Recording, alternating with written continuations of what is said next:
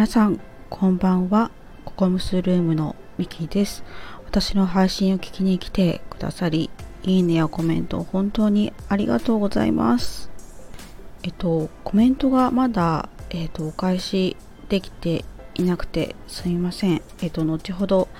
お返しいたしますのでもう少々お待ちください。よろしくお願いします。でちょっとまた余談なんですけれどもなんか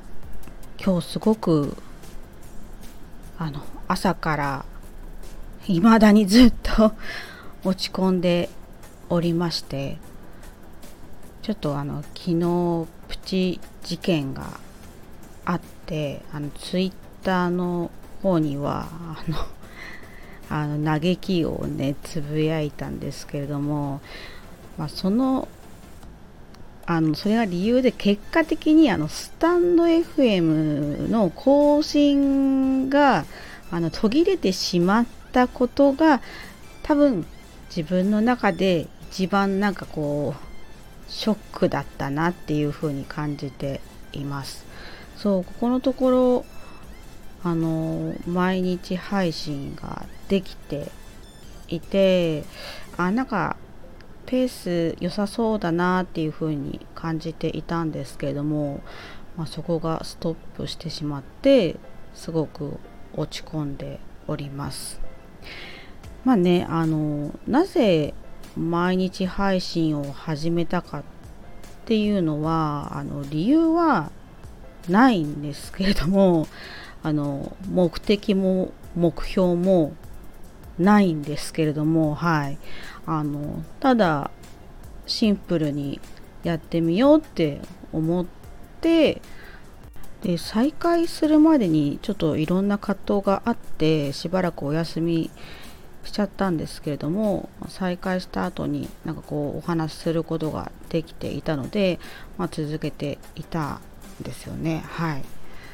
なので、まあ、特に続けている理由はないけれどもなんかこう続けられている自分が嬉しかったんですよね。はい。だけど昨日それが止まってしまってすごく落ち込んでおります。はい。で、プチ事件のせいでなんかこう心的ダメージをだいぶ受けてしまってちょっとねあの HP 回復がなかなかできないんですよね 遅い、遅い、遅いんですよ。はい。なので、はいまもうちょっとあの回復するまでに時間がかかるかなと思っている今日この頃です。まあ、ちょっと余談が長くなりましたが、今回もどうぞよろしくお願いいたします。なんかこう、落ち込んでいる中お話しするのもなんか大変恐縮なんですけれどもでもなんかこう楽しいお話ができたらいいなっていうふうにまあ考えていましてでまあ何を話そうかなっていうふうに考えた結果えっ、ー、とふとまた思ったことがあるので、えー、タイトルはですね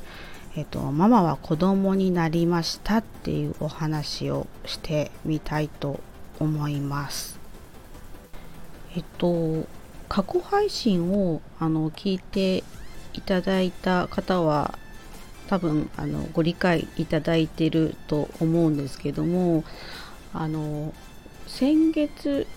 ですね5月の下旬にちょっと環境が変わりましてあのアパートに娘と2人で暮らしているんですけどもそのアパートに移る日ですねあの娘と一緒にあの最低限の荷物をまとめてあの自転車で、まあ、運んだんですけども、まあ、その時にあの娘から言われた言葉がありましてはいそれがあの、まあ、娘みゆっていうんですけどあのママはみゆの子供だよっていう風にあの言ってくれた言ったんですよね。うんうん、そうで「えー、そうなの?」っていうふうにまああの私はあの返しつつ、まあ、話を、まあ、聞いていたんですよね。はいまあ、聞いているとですねなんかこう言葉の、あの一つ一つがですねなんかこう私への私に対しての、まあ、愛情とか温かさとか、ま、そういう思いって溢れていてなんかこうキラキラしているようになんかこうとっても感じたんですよね。それで、え、ー、と、まあ、ママはミユの子供だよっていう風に言った後に、まあ、どんなあのことをあの話したかっていうと、まあ、だからあのママのことはとっても大好きだし大切だしお世話をすることは普通だよっていうふうに言ってくれてでママをいっぱい助けたいしママには元気になるように休んでほしいし、まあ、元気になってほしいということですね。ででだから家のことを全部できるようになりたいんだっていうふうに言ってくれたんですよね。はい。そうで実際にまあ、どんなことをしてくれているかっていうところなんですけどもこれはですね本当にいろんなことを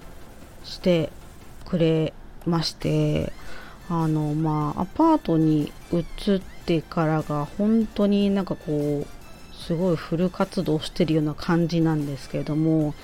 まあ、夜ご飯を作ってくれたりとか、まあ、夜ご飯も炊飯ですね。あとおかずお味噌汁ですね。を作ってくれたりあの休日の時のお昼にはなんかこうお弁当を作ってくれて一緒に食べようって言って一緒にお弁当を食べたりとかはいそんなこともしましたあとは食器洗いをしてくれたりとかあとはあの一人であのお買い物に行ってくれたりもしますね。あのまあ、お菓子とかだけじゃなくてこう野菜とかそのいろんな食材を買ってきてくれたりもします。あとはあのアパートに来てからは、まあ、洗濯も覚えたいっていう風に言ってくれてまあ、一緒に洗濯をしたりもしました。はい。で、まあ、一番ありがたいのは、あの本人が楽しんでやってくれるということかなっていうふうに私はすごく感じています。あの娘はあのまだあの小学校5年生なんですけれども、うん、なんか私としてはいやなんか5年生にしてこれだけのことができるって本当にすごいことだなっていうふうにあの考えています。はい、思っています。で、夜ご飯も結構ね、クオリティが高くて、前も話しているか、まあ、ツイッターにも上げたりしてるんですけれどもあの、まあ、サバの塩焼きを作っ、まあ、焼いてくれた時もあったんですけれどもあとはねカレーを作ってくれたりとか。あとはハンバーグを作ってくれたりとか。何も見ずにハンバーグを作ってくれた。っていうのこれはすごいなと思って。あとはあの味噌汁の具もなんかこう結構豊富であのまあかぶの味噌汁を作ってくれたりとか。結構ねあのなんだろう。こう栄養がしっかり取れるようなものを作ってくれますね。そう。栄養をしっかり取らないとねっていう風に本人も言っているので多分なんか意識しているのかなっていう風に思いますね。でなんかうん。今日は何食べたい？とか 聞いてくれたりするので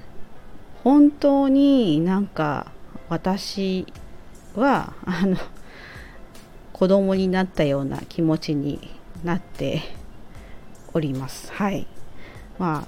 そんな感じであのママは子供になりながらでもやっぱり協力し合ってまああのねお互い苦手な部分もあるのでそこは助け合いながら、まあ、生活している今日この頃ですね。はい。で娘のあの最近のあの将来の夢が一つ追加されて、まあ、それがあのヘルパーさんお手伝いさんっていうことだそうですね。やっぱりうんママを助けたいいっぱいお手伝いしたいっていう思いがまあうんそう人の役に立ちたいっていう思いがあってあのそうヘルパーさんとかそういうところにも憧れているのかなっていうふうに思いました。なんか素敵だなっていうふうに思いました。なんかもともとはなんかうん私と同じ薬剤師とかあとは絵が描くのが好きだから画家とかモデルさんやってみたいとか言っていたんですけれども、そういう夢もまた増えたようですね。はい。ちょっとまとまりないんですけれども今回はこんな感じで終わりにしたいと思います。え、ー、と今回はですねえ、ー、とママは子供になりましたっていうお話をしました。最後までお話を聞いてくださり本当にありがとうございました。毎回長尺で申し訳ありません。あの素敵な夜を皆様お過ごしください。また配信を聞きに来ていただけるととても嬉しく思います。では、ありがとうございました。